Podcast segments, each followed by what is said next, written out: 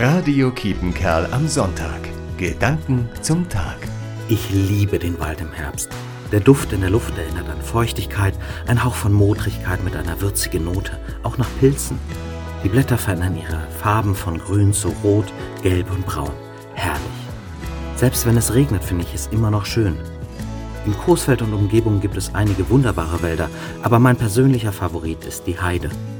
Es dauert aber nicht mehr lange, dann ist der Wald ziemlich kahl. Das Bunte ist durch ein braun-grau abgelöst. Es ist kalt, nass und dunkel. Die Natur geht auf Sparflamme.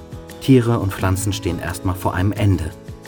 Wahrscheinlich ist es das, was Wald und Wetter dann in mir auslösen. Es wird grau, das Leben endet nicht nur im Wald. Ein Grund, warum im November viel an die Toten gedacht wird.